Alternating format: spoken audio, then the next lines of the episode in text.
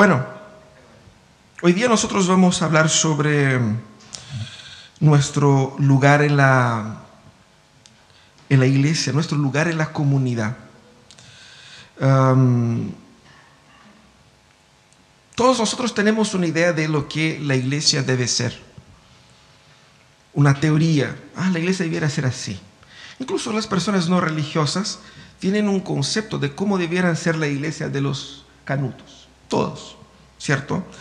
El tema es que nosotros mismos podemos tener una idea de iglesia y que pese a estar aquí, eh, no sea exactamente una idea correcta. De hecho, eh, el concepto que nosotros tenemos de iglesia afecta necesariamente la forma como nos relacionamos con ella.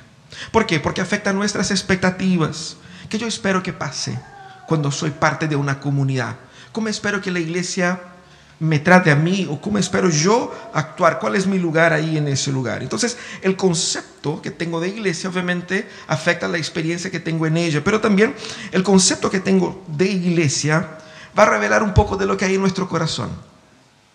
Va a revelar lo que, lo que nosotros, anhelos que tenemos, que buscamos ser eh, eh, eh, realizados en la iglesia y que no necesariamente es la tarea de la iglesia de eh, eh, realizar estos anhelos.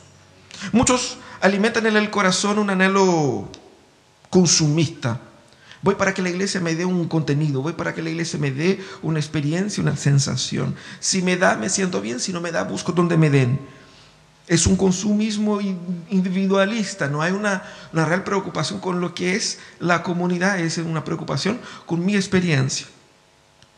Por eso frustraciones podrán haber si yo no me siento satisfecho en ese aspecto. También está aquellos que dentro de la comunidad de la iglesia buscan una cierta relevancia social que por alguna razón no encontraron en la, esfera social, en la esfera pública. Es decir, buscan que a través de los, de los cargos y los puestos que ocupan, de los, de las, del reconocimiento que pueden obtener dentro de la congregación, se sienta realizado como una persona que ha crecido en la vida. Lo que también revela, ¿no es cierto?, ese, ese, ese deseo de poder. Hay muchos que se acercan a la iglesia con, bastante resentimiento emocional, una carencia emocional, una necesidad, obviamente que todos tenemos la necesidad de sentirnos amados, pero uno no solamente se acerca con el deseo de ser bendecido y amado en la comunidad, sino que es una, una, una carencia exagerada en el sentido de que yo soy el que más sufre, el que menos es amado aquí, el que, el que a mí nunca, nadie nunca me llamó, nadie, se preocupó por mí. E, es una, e, e, una, una serie de, de, una carencia que la iglesia no puede suplir. Y claramente revela un resentimiento interno. Pero obviamente que muchos tienen una visión de la iglesia a partir de la religiosidad hipócrita. Y muchos tienen la idea de cómo la iglesia debe ser, la santidad de la iglesia, lo, correcto, qué es lo que tiene que hacer, podría ser esto, podría ser eso otro. Debe ser una hipocresía porque en la práctica no viven lo que predican con sus, con sus anhelos. Y obviamente desde esa perspectiva la iglesia siempre está en deuda. La iglesia nunca, nunca le sirve, nunca le calza. ¿Por qué no? Porque aquí es muy así, allá es muy así de esa manera. Y siempre hay así como que una insatisfacción constante. Debemos nosotros entender que la visión que tenemos sobre iglesia, nuestros sueños de iglesia, ellos son un impedimento para que nosotros podamos crecer como iglesia. Porque ¿por qué pelea la gente? La gente normalmente pelea dentro de la comunidad cuando hay visiones distintas sobre lo que debe ser la comunidad y esas visiones no son suplidas. Pero esas visiones no es o no son la visión de Dios. Veamos lo que dice Bonhoeffer. Bonhoeffer fue un teólogo alemán que falleció producto de la, de la Segunda Guerra Mundial eh, a, manos del, del ejército nazista. Él dijo así, debemos persuadirnos de que nuestros sueños de comunidad humana introducidos en la comunidad son un auténtico peligro y deben ser destruidos o pena de muerte para la comunidad. Quien prefiere el, el propio sueño a la realidad se convierte en un destructor de la comunidad, por más honestas, serias y sinceras que sean sus intenciones personales. Uno tiene una idea de cómo debe ser la iglesia, una idea que parece bastante lógica, justa, correcta, pero es necesariamente destructiva cuando es una idea diferente a la idea de Dios. Y eso es lo que queremos, que es iglesia entonces, ¿cierto? Si nuestras ideas sobre iglesias están equivocadas, ¿qué es lo que es iglesia? Para pensar sobre eso, vamos a meditar en un texto que está en la primera carta del apóstol Pablo a la iglesia de Corinto, porque ahí es donde él habla sobre eso. Primera Corintios capítulo 12, vamos a leer ahí de los versos 12 eh, al 27, pero antes de explicar un poco el contexto de esa carta, la iglesia de Corinto era una iglesia muy querida por el apóstol Pablo, muy querida. Él em, trabajó ahí casi dos años y, era una iglesia muy complicada. Esa iglesia, como vemos en la primera carta, tenían profundas divisiones, pero divisiones de verdad tenían sectas dentro de la misma iglesia. Unos decían, yo soy de Pablo, yo soy de Apolos, yo soy de Pedro, yo soy de Cristo. Había los que se creían más espirituales, había los que se creían más eh, eh, entendidos, había de todo. Profundas divisiones. Había también en esa iglesia una clara falta de disciplina eclesiástica. ¿Qué significa eso? En esa iglesia nosotros identificamos ahí personas con profundos pecados. Profundos pecados que no fueron eh, sanados, corregidos por la comunidad. Pecados públicos que no fueron exhortados. Había también problemas en la adoración. Y el capítulo 11 habla de esto. Porque la cena del Señor ellos celebraban como una gran comida. Pero resulta que era una comida con tutti. Y llegaban primero los más, eh, los más así como eh, creídos a lo inteligente. Y se comían todo y llegaban por último. Los que llegaban por último no comían nada. Era un desorden en muchos aspectos, ¿cierto? El texto que vamos a ver está en el contexto ahí de otro problema que ellos tenían, es con relación a los dones, que era la causa de la división dentro de la iglesia. Es decir, unos se creían los más santos, los más importantes, porque yo tengo el don de profetizar, de predicar, ¿cierto? Y, otros se sentían despreciados porque no tenían ciertos dones. Vamos a ver qué es lo que dice el apóstol Pablo. Él dice, de hecho, aunque el cuerpo es uno solo, tiene muchos miembros y todos los miembros, no obstante de ser muchos, forman un solo cuerpo. Así sucede con Cristo. Todos fuimos bautizados por un solo espíritu para constituir un solo cuerpo, ya seamos judíos o gentiles, esclavos o libres. Y a todos se nos dio a beber de un mismo espíritu. Ahora bien, el cuerpo consta de un, no, no, consta de un solo miembro, sino de muchos. Si el pie dijera, como no soy mano, no soy del cuerpo, no por eso dejaría de ser parte del cuerpo. Y si la oreja dijera, como no soy ojo, no soy del cuerpo, no por eso dejaría de ser parte del cuerpo. Si todo el cuerpo fuera ojo, ¿qué sería del oído? Si todo cuerpo fuera oído, ¿qué sería del olfato? En realidad Dios colocó cada miembro del cuerpo como mejor le pareció si todos ellos fueran un solo miembro, ¿qué sería del cuerpo? Lo cierto es que hay muchos miembros, pero el cuerpo es uno solo. El ojo no puede decirle a la mano, no te necesito, ni puede la cabeza decirles a los pies, no los necesito. Al contrario, los miembros del cuerpo que parecen más débiles son indispensables. Y a los que nos parecen menos honrosos los tratamos con honra especial y se les trata con especial modestia a los miembros que nos parecen menos presentables, mientras que los más presentables no requieren trato especial. Así Dios ha dispuesto los miembros de nuestro cuerpo, dando mayor honra a los que menos tenían a fin de que no haya división en el cuerpo, sino que sus miembros se preocupen por igual unos por otros. Si uno de los miembros sufre, los demás comparten su sufrimiento. Si uno de ellos recibe honor, los demás se alegran con él. Ahora bien, ustedes son el cuerpo de Cristo y cada uno es miembro de este cuerpo. ¿Qué es iglesia entonces? Esa es la pregunta que hacemos del apóstol Pablo. Para decir que lo que es iglesia, él dice, iglesia es un cuerpo. Claramente es una metáfora, ¿cierto? Él utiliza la metáfora del cuerpo para explicar lo que es iglesia. Ahora, Pablo dice en el versículo 27, la iglesia es el cuerpo de Cristo. ¿Qué significa decir que la iglesia es el cuerpo de Cristo? Utilizamos esa expresión así como muy libremente, sin meditar profundamente en qué implica decir que la iglesia es el cuerpo de Cristo y cómo esto cambia nuestra visión de lo que la iglesia es. Tres aspectos el, texto nos muestra sobre qué significa la iglesia como cuerpo de Cristo. El primer aspecto significa que la iglesia es una unidad producida por el Espíritu. Quizás ustedes van a decir, bueno, pastor, eso es bastante obvio del texto. Pero veamos lo que eso implica. ¿Qué significa decir que la iglesia es una unidad producida eh, por el Espíritu? Significa claramente que aquí el apóstol Pablo está atacando al individualismo que ya existía en el corazón, tanto de los corintios como el nuestro, cuando pensamos la iglesia. Él dice que muchos miembros, como nuestro cuerpo tiene, muchos miembros, pero el cuerpo, el cuerpo es uno solo. Ese es el énfasis en los versículos ahí 12 y 13. Pablo viene entonces a corregir esa visión divisionista que tenían. ¿Se acuerda que dije que la iglesia era muy dividida? Eso es lo que está haciendo acá. Porque habían distintas corrientes, pequeñas iglesias dentro de la iglesia. Y Pablo va a decir, no, no, no, no. No hay distintas iglesias, hay una sola iglesia, el cuerpo es uno solo.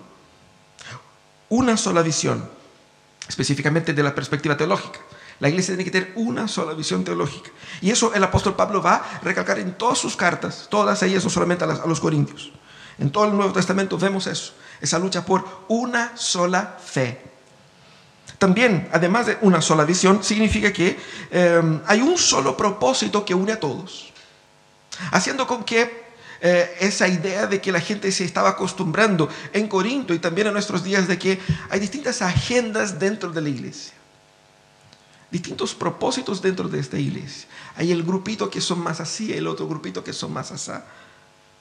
Lo que el apóstol va a decir, no, no, no, es un solo cuerpo, una sola agenda. ¿Y de dónde viene esa unidad? Eso es importante. Ah, ok, una unidad. Porque podemos decir lo mismo, una sola fe, una sola agenda, pero una unidad producida por qué? Por un intento sociológico de unir las personas, eso es una ONG, no es una iglesia. ¿Qué es lo que nos une? Lo que nos une es diferente de lo que une personas en torno a un partido político. Es diferente de lo que une personas en torno a un equipo de fútbol. Es diferente de lo que une las personas en torno a una empresa. ¿Qué es lo que nos une? Lo que nos une es el espíritu. Es decir, nosotros no decidimos ser iglesia y unirnos porque pucha, qué bacán y qué, qué bonita idea, hagámoslo, porque se me ocurrió y parece bonito. Es el espíritu que nos une. Es el espíritu que constituye el cuerpo. Eso es lo que va a decir el apóstol Pablo.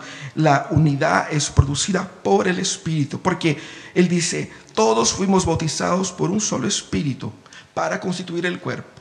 Básicamente lo que le está diciendo es, para ser iglesia uno tiene que nacer de nuevo. Y todos hemos nacido de nuevo de la misma manera. Nadie nació más bonito ni más feo, espiritualmente hablando. Quizá uno va a discordar en cuanto a la estética, pero espiritualmente hablando, todos nacimos de igual forma. Por lo tanto, no hay, nadie especial. Todos estaban igualmente perdidos y fueron por el mismo espíritu todos igualmente regenerados. Pero el Espíritu que nos salvó, y ahí es el punto donde nuestra visión de lo que es la salvación eh, confronta con la idea de iglesia. Porque uno piensa, yo estoy salvo y yo voy a la iglesia solamente para mantener mi salvación. Eso no es la verdad. El Espíritu Santo nos salva y salvarnos significa ponernos en la comunidad. El Espíritu nos bautiza para pertenecer a la iglesia. De la misma manera que cuando nace un hijo, automáticamente ese hijo es parte de su familia, ¿sí o no? Es así. Cuando nace un nuevo creyente, él nace dentro de una familia y esa familia es la iglesia. Por lo tanto, la relación del creyente con la iglesia es vital, porque yo nací y nací para pertenecer a esa comunidad. Y más, el Espíritu Santo no solamente nos, nos une como iglesia a partir de, nuestra, nuestro nuevo nacimiento, pero es el mismo Espíritu que nos alimenta. Nadie está teniendo aquí una comida superior a lo otro. Así como tenemos las distintas comidas ahí para gatos y perros, ¿cierto? Están las premium y están las populares, ¿cierto? Mucha gente piensa que en la iglesia de Corinto pasaba eso, que había gente comiendo comida premium, mientras ellos estaban comiendo las populares, ¿cierto? No existe eso. El mismo espíritu es quien alimenta a todos. Por lo tanto, la unidad es producida no solamente por, el nuevo nacimiento, pero también por la mantención de la fe. Así que la fortaleza que nosotros tenemos es igual para todos. ¿Qué es lo que eso implica? Implica que primero la iglesia es una idea de Dios. No fue un plan sociológico que desarrollamos nosotros. Significa que el Espíritu Santo que obra salvación en mí me, me, me transforma, me regenera para, hacer, para que yo haga parte de esta comunidad.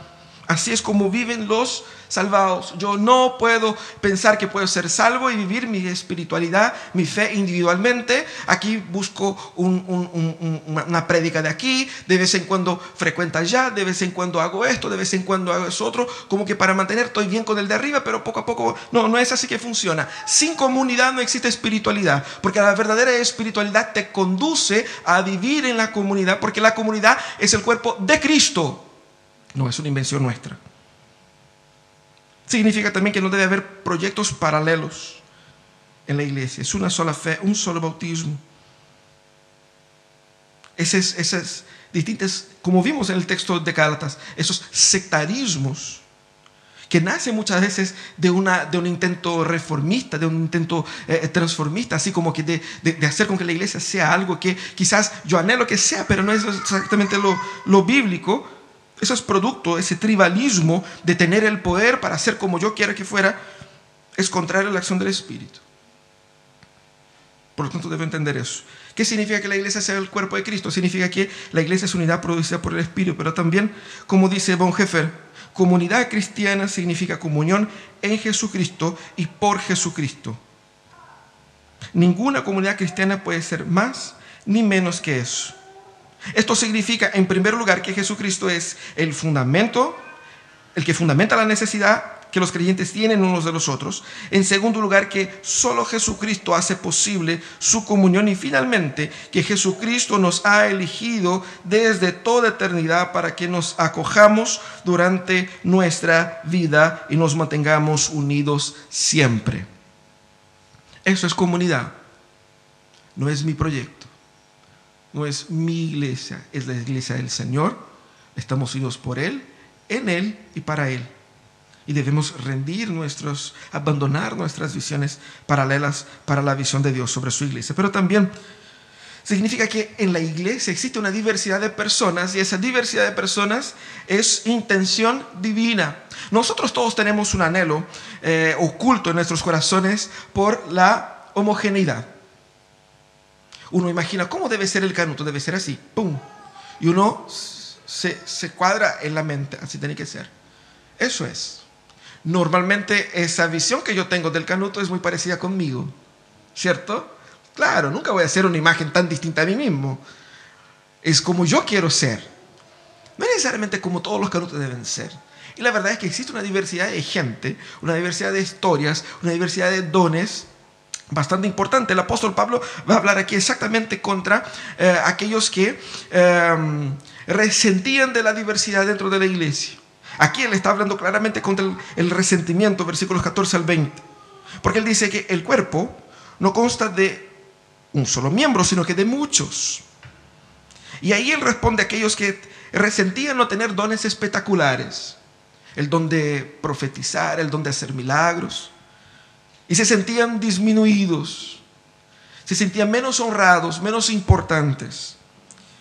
Y por eso decía, no soy del cuerpo, ¿por qué? Porque eh, yo no tengo tales, tal importancia así.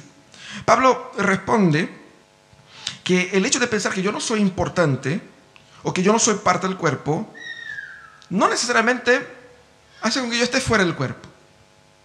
Si yo digo, no, sí, porque no tengo tal don, yo no soy... Eh, eh, parte de la iglesia, lo típico que escuchamos, nadie me pesca, ¿no es cierto? No tengo valor, no, no sé nada, no sé hacer nada, no sé tocar, cantar, predicar, no, no, no tengo función. Y lo que Pablo va a decir es, esa visión es equivocada porque tú eres parte del cuerpo. Y como un cuerpo, tenemos distintos eh, miembros que hacen y que cumplen distintas funciones. Y cada de esas funciones es importante. Todos sabemos eso. Anda a decir a la persona que perdió una pierna o que perdió un dedo de la mano, si no le hace falta ese dedo. Claro que es importante. Eso es lo que el apóstol está diciendo. También dice que Dios fue quien diseñó la diversidad. Porque nuestro deseo de, homogeneidad es pecaminoso.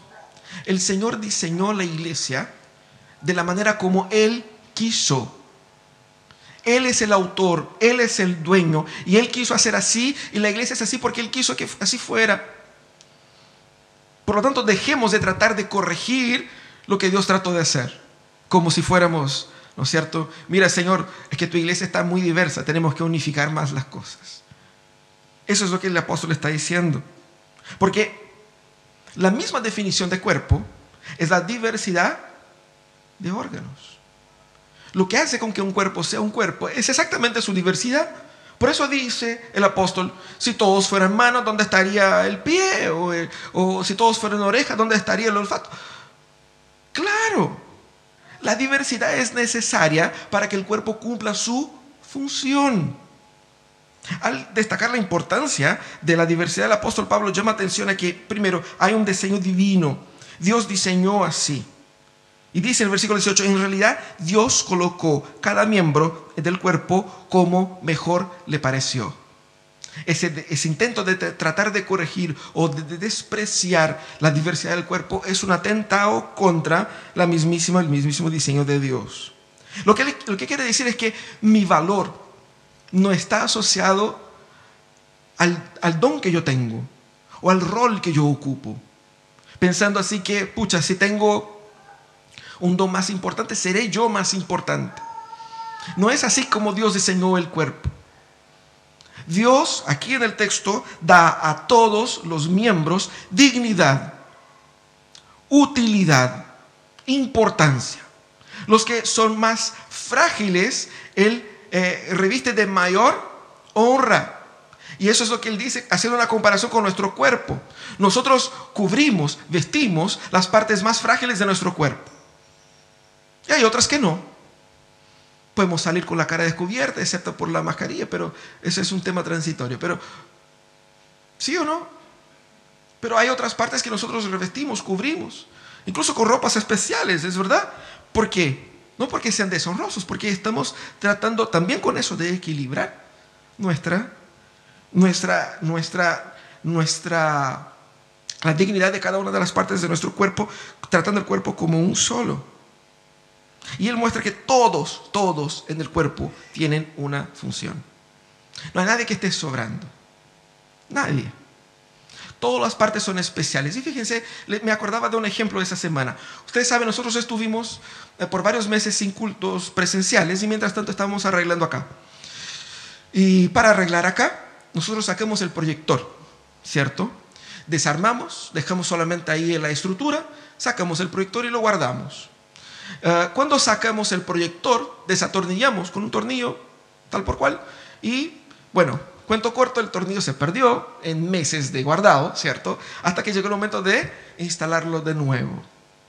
Y yo me acuerdo que yo me subí en el andamio que se movía como, como un terremoto ahí, con un, con un proyector de, no sé, 400 mil pesos, con una, una, instalación ahí que nos costó, nos costó unos 80 mil ese palo y todo el cableado que va hacia el fondo y todo ese enreo con el andamio y todo eso.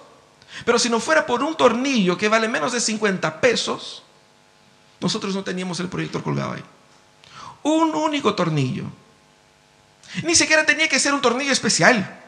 Era un tornillo corriente, tanto que yo no tenía y me di cuenta que no tenía cuando estaba arriba. Y le dije a, un muchacho que nos ayudaba aquí, oye, tenía un tornillo. Y él, tenía un tornillo común y corriente y me sirvió. Muchas veces nosotros queremos ser el proyector, pero Dios nos puso como tornillo. Pero sin el tornillo el, proyector no estaba ahí. Es de eso que el, el, apóstol está hablando acá. Hay muchos resentidos porque son del tamaño de un tornillo y se sienten menos importantes. Pero el Señor diseñó de tal manera que si no fuera por el tornillo no podemos instalar todo eso. Ah, pero el proyector cuesta 500 mil, el tornillo cuesta 5 pesos. Pero si yo no tengo el tornillo, yo pagaría lo que fuera para que pudiera tenerlo para instalar ahí. El valor es el valor que da Dios. No es el valor que nosotros en nuestra carnalidad nos damos. Si Dios te dio este don, Dios te va a valorar y debes eh, usted mismo valorar el don que Dios te dio, porque Él es importante. Si tú no sabes qué tan importante eres, debes seguir luchando, sirviendo, porque el Señor te va a mostrar. Sí. ¿Qué debemos hacer entonces? Primero debemos eh, abandonar ese resentimiento y el deseo de ser más reconocido, de ser más valorado, de ocupar los mejores puestos, de que la gente se nos mire, de que la gente diga, pucha, qué importante, qué bueno que, que lo que estás haciendo. Y servir simplemente para cumplir la voluntad de Dios y luego ser olvidados. Ese es el desafío, entregar nuestras vidas al Señor y ser olvidados. ¿Por qué? Porque no se trata de mí, se trata del Señor. En segundo lugar, debemos desarrollar los dones que tenemos. Desarrolla el don que Dios te dio. Ah, pastor, pero yo no sé cuál es mi don. ¿Quiere descubrir su don? Comienza a servir en cualquier cosa, luego vas a descubrir. Porque nadie ha descubierto su don sentado en la banca. Comienza a trabajar en lo que se ocurra, en lo que surja. Y comienza a trabajar con la dedicación, con el cariño. Ah, no sé, eso no es lo que más me gusta. Nadie nunca hace siempre lo que le gusta, ¿sí o no? Incluso cuando uno está en la, carrera más eh, deseada de su vida, uno va a tener que hacer cosas que, pucha, tengo que hacerlo. Y es así donde uno sirve, es así donde uno contribuye con el cuerpo. Pero nosotros también debemos valorar la diversidad, valorar la, forma como Dios dispuso los dones. ¿Qué es lo que una iglesia debe hacer en relación a la sociedad? La iglesia debe hacer no lo que las otras iglesias están haciendo, la iglesia debe hacer no lo que siempre se ha hecho, la iglesia debe hacer todas las cosas para las cuales Dios dio dones para ella. ¿Cuál es nuestra agenda? Nuestra agenda está limitada a los dones que tenemos. Porque ¿qué es lo que quiere Dios de nosotros? Dios quiere que hagamos todo aquello para el cual Él nos dio las herramientas. A veces queremos como iglesia hacer tal cosa porque tales iglesias están haciendo. Se ve bonito, se ve bacán. ¿Tenemos los dones para eso? ¿Tenemos las manos para eso? ¿Tenemos gente para eso? No, pero sería bonito. Entonces no, porque quizás no es eso lo que Dios quiere. Por ahí vamos. Pero hay una tercera razón porque una tercera implicación de lo que significa iglesia como cuerpo de Cristo significa que nosotros somos dependientes los unos de los otros. Sí, muchos en aquella iglesia que se creían la última chupada del mate decían es que hay unos hermanos que están aquí de más. Y yo soy el que hago todo. Yo soy el que abre y cierro la puerta. Yo soy el que armo y desarmo. Yo soy el que... Y hay unos que no contribuyen con nada, que son... que no valen nada y se creían más importantes. Y creían que había miembros dispensables. Lo que el apóstol está hablando aquí es contra el orgullo. Y él dice, el ojo no puede decir a la mano, no te necesito, por razones obvias. Aquí Pablo está respondiendo a aquellos que se creían superiores por los dones que tenían. Primeramente, él destaca aquí aquellos que eh, eh, por la apariencia de la debilidad es decir, tenía una visión del otro que en su lectura era menos importante. Y él condena eso. Y él dice que incluso aquellos que aparentan una debilidad, ellos son indispensables. Indispensables. Solo por el hecho de estar en el cuerpo, ellos tienen una función y tienen un valor. Solo por el hecho de que Dios los haya puesto ahí. Porque lo que nosotros estamos diciendo es que Dios no fue muy sabio en armar la iglesia tal como él armó, en dar los dones tal como él dio. Entonces vamos a ayudar a Dios a corregir su iglesia, porque Dios claramente no sabe lo que está haciendo. Él dice, no, si hay alguien ahí con ese don, por más que yo crea que es un don pequeño, algo de valor tiene, porque Dios lo puso ahí. Su valor es definido por Dios. También él dice que son dignos de especial honra. Aquellos que eh, aparentemente son más eh, frágiles eh, representan o, demandan de Dios y Dios les da una honra especial. Pablo entonces hace alusión a la vestimenta, que se cubre de, mejor manera las partes del cuerpo que son menos honrosas en el concepto popular. Así que, ¿qué es lo que Dios hizo acá? ¿Cómo Dios? Porque Pablo dice, es así tal cual como Dios dispuso. Primero, es Dios quien da honra a los que tienen menos honra. ¿Cómo? Dando en la dinámica de la iglesia utilidad a todos. la forma como la utilidad se ve es diferente. Y claro que hay responsabilidades de más y de menos. Por eso hay una responsabilidad mayor para los líderes.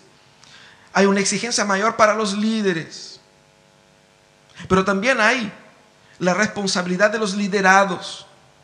El cuidado, el respeto y el deber de los liderados por los líderes y al revés. Debemos entender que si Dios distribuye los dones como Él quiere, Él da la dignidad necesaria para cada uno de los dones. Es decir, Él es el que organiza la dinámica de la iglesia. ¿Por qué? Porque Él quiere que nadie se sienta despreciado, que nadie se sienta inferiorizado, que nadie se sienta dejado a un lado, sin función. Hay gente que, hace alusión al apéndice. Así se dice apéndice, ¿no? De apendicitis, ¿no? Como que, ¿para qué sirve? Solo sirve para dar dolor de vez en cuando. Uno claramente tiene una función, si no, no estaría ahí. Porque Dios diseñó tanto la iglesia como el cuerpo humano, por algo lo hizo. Que yo no sepa la razón es problema mío, no de Dios y del cuerpo. Lo mismo pasa con la iglesia. Dios muestra que es el deseo de Él para su iglesia, que no haya división en el cuerpo. Que nadie se sienta como la casta de los importantes y la casta de los menos importantes. Todo lo contrario. Él dice que la idea de comunidad es la idea donde la gente se cuida mutuamente. Porque si Dios da dones que son, por decir de una forma, más espectaculares a unos que a otros, no es para que estos unos se sientan importantes más que el otro, sino que para que entendiendo que el otro tiene otro tipo de don, que el que tiene ese don pueda cuidar del otro también para dar al otro la importancia que él tiene, porque esa importancia la dio Dios, para que haya una preocupación entre todos, una preocupación por todos. Exactamente de eso está hablando el apóstol Pablo aquí, porque una iglesia tan dividida, estaba dividida porque la gente se estaba preocupada de sí mismo y no por el otro.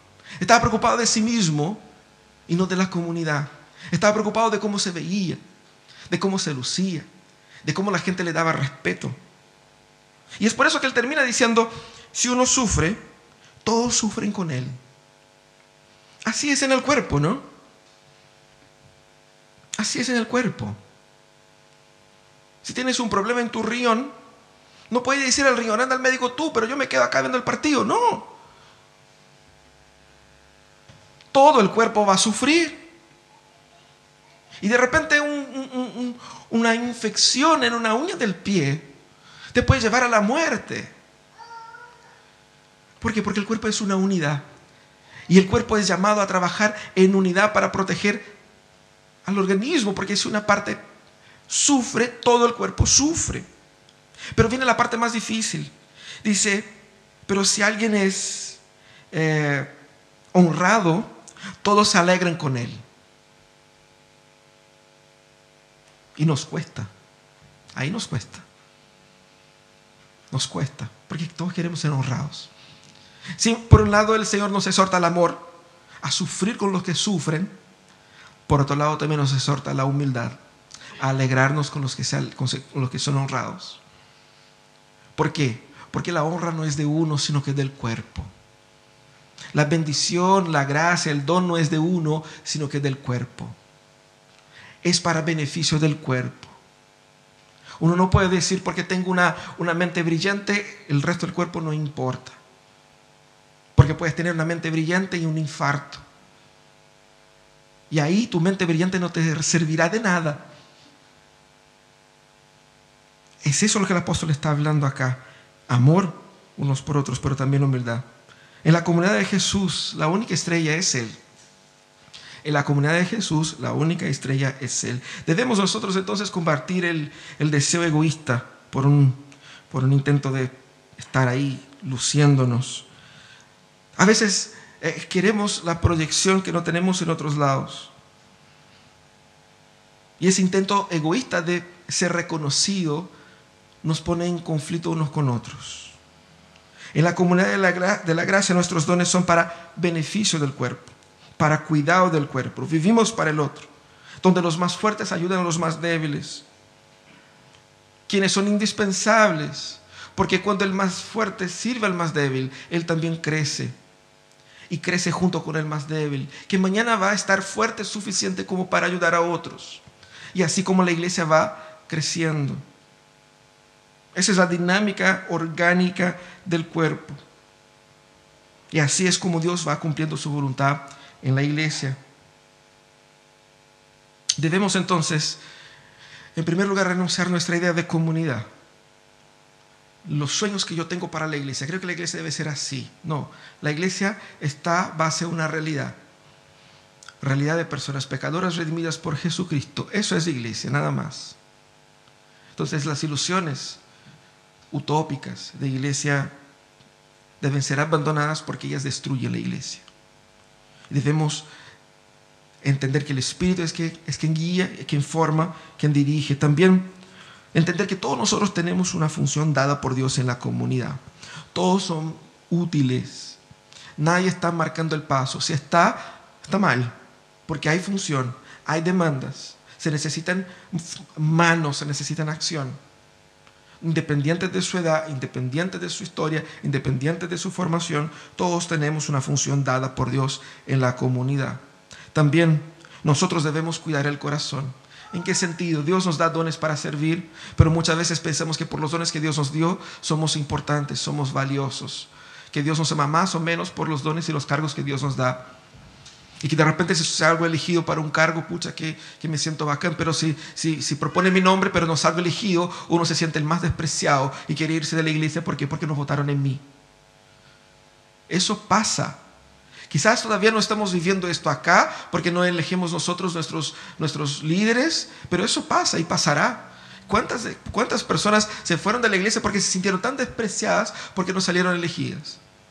¿O cuántos que anhelaban tanto un cargo, un puesto, porque eso, eso da una realización que no es una realización bíblica, es simplemente carne. Debemos cuidar el corazón para también no pensar que somos superiores a nadie, más importantes, más queridos y más amados por Dios. Somos un cuerpo y debemos cuidarnos unos de los otros. Vamos a orar.